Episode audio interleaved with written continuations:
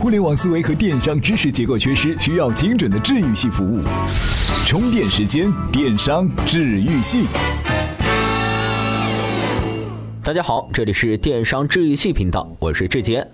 在上个星期呢，我们的节目是进行了调整哈，只说干货，片花、宣传，甚至是连资讯都给剪掉了。很多的朋友听了之后呢，就给我们留言说，说这种形式啊是提高了知识的获取效率。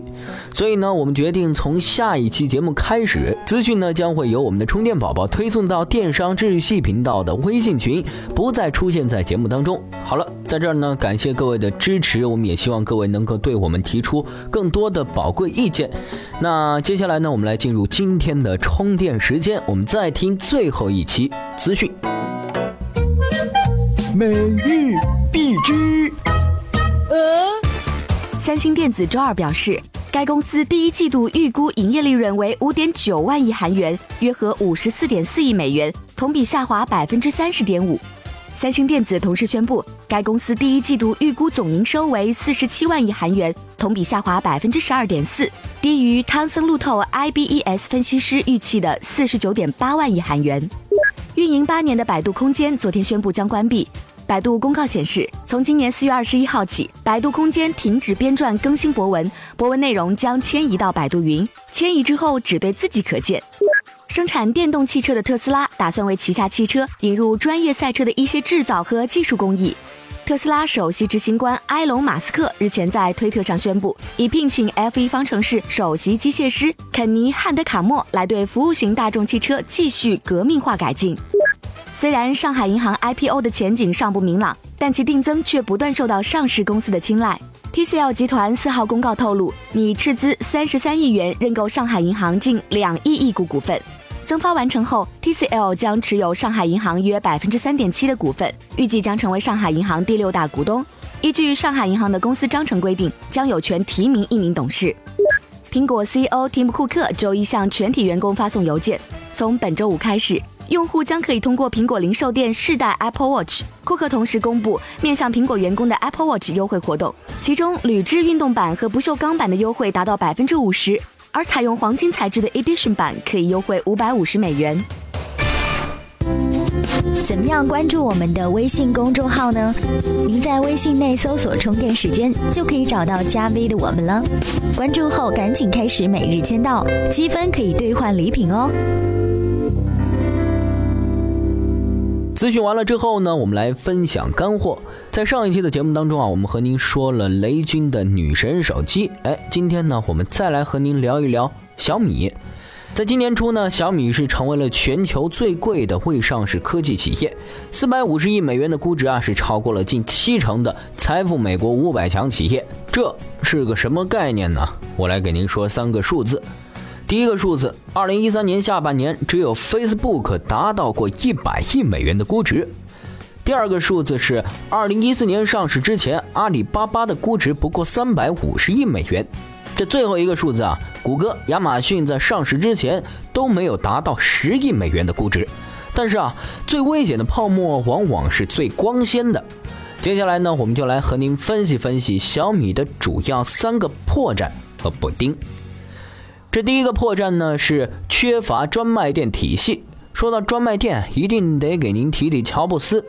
如果说啊，史蒂夫·乔布斯身上有一个令人生畏的现实扭曲立场的话，苹果分布在全球的四百三十七家专卖店就是这个扭曲立场的实体版。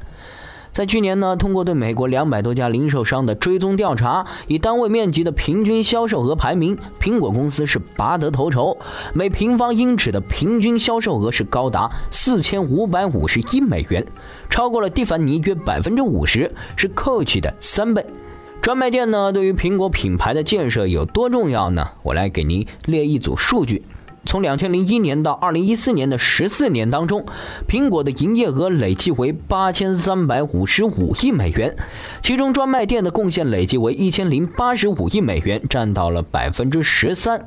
苹果公司的利润呢，累计为一千七百六十亿美元，其中来自专卖店的为二百二十七亿美元，和营业额的比例基本一致。这两个比例的峰值呢，毫无意外的落在了两千零八年，也就是全球金融危机爆发的那一年。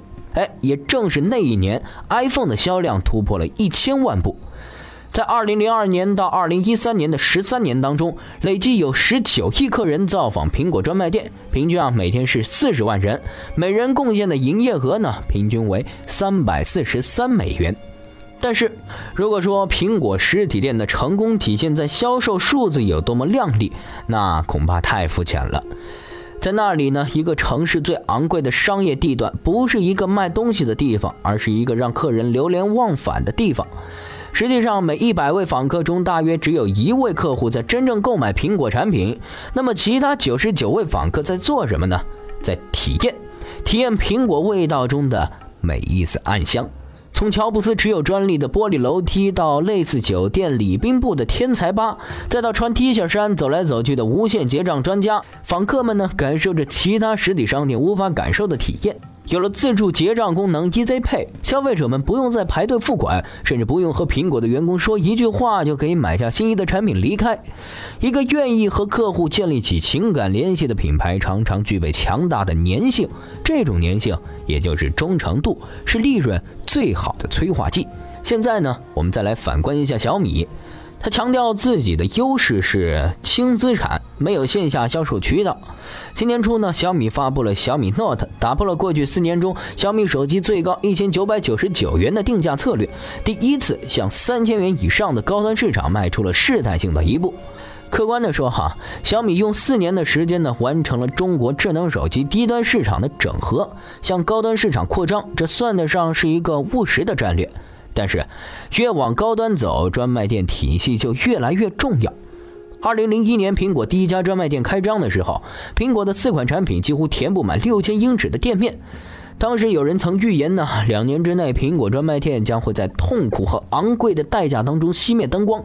十四年过去了，苹果专卖店的灯光是遍布全球十多个国家，成为一个城市魅力的象征。在建立企业品牌方面呢，专卖店扮演着至关重要的作用。专卖店是品牌的一张脸。对小米来说，仅靠十来家小米之家和几百家第三方维修点，是不足以支撑小米的高端战略的。这里是充电时间，电商治愈系频道。欢迎回来，这里依然是电商治愈系频道，我是志杰。刚才呢，我们给您列了几组数据哈，说到了小米的第一个破绽，缺乏专卖店体系。现在呢，我们接着往下说，这小米的第二个破绽呢，是进军智能家居的所有假设都不成立。小米认为哈，智能家居将以手机为唯一的核心和终端，这个假设不成立。怎么说呢？未来智能家居的拓扑结构很有可能是去中心化，所有的电子产品都是智能的，不需要手机来承载控制功能。仅凭手机来操作一切，不仅没有必要，甚至连通话功能都可能由智能手表来实现。手机啊，会退化成什么还是一个谜。但是毫无疑问的是，手机的作用会极大的削弱，它唯一的价值就是 APP。那小米的第二个假设是，它的操作系统将帮助它在智能家居领域站稳脚跟，这也不成立。为什么呢？试图在智能家居市场攻城略地的都是数一数二的科技巨头，比如谷歌、苹果和三星。而且啊，没有一家智能家居厂商会将自己的操作系统锁定在小米身上。这第三呢，小米认为它庞大的智能手机用户群将会成为智能家居的用户，这个假设更不成立。用得起智能家居的消费者绝对不是小米现在的用户群。根据腾讯去年的一份报告，针对五万零三百三十八个有效样本的调查结果表明，在智能家居方面，愿意花费五千到十万元的占到近六成。当国际巨头们都对智能家居虎视眈眈，小米仅凭一部手机就能把竞争对手都干掉，您说这个逻辑能成立吗？这第三个破绽呢，是干不得脏活累活。这几乎是中国互联网公司的普遍特质，当然也是死穴。在线上呢，他们长袖善舞，四两拨千斤；线下业务投入大，周期长，见效慢。很多热衷于互联网思维的企业，一到线下就死菜。小米也是这样。在过去四年呢，小米成功的急速扩张，更多的是得益于智能手机市场的增长。但是啊，在增长的过程中，小米的内在实力并没有得到提升。如果我们拿联想集团来做参照，凭借个人电脑市场的巨大商机，联想在大力营销的同时，并没有放弃内在实力的积累，而且一步一步扎扎实实的走到了全球个人电脑霸主的地位。反观小米，今天的优势和它三年前几乎完全一样，除了营销，没有别的优势。好了，今天的干货呢，就先给您分享到这儿。我还是来给您总结一下哈，小米的三个破绽：第一个是缺乏专卖店体系；第二是进军智能家居的所有假设都不成立；这第三是干不得脏活累活。同时呢，我们也感谢陈新磊先生对节目内容的贡献。今天啊，您在我们充电时间的微信公众号回复关键词“云”，白云的云，我们再给您看篇好文章。节目的最后呢，邀请您关注充电时间的微信公众号，加入我们的微信群。您可以在这儿找到同一行业和同一地区的小伙伴，随时获取更多的行业干货。好了，我们下期再见。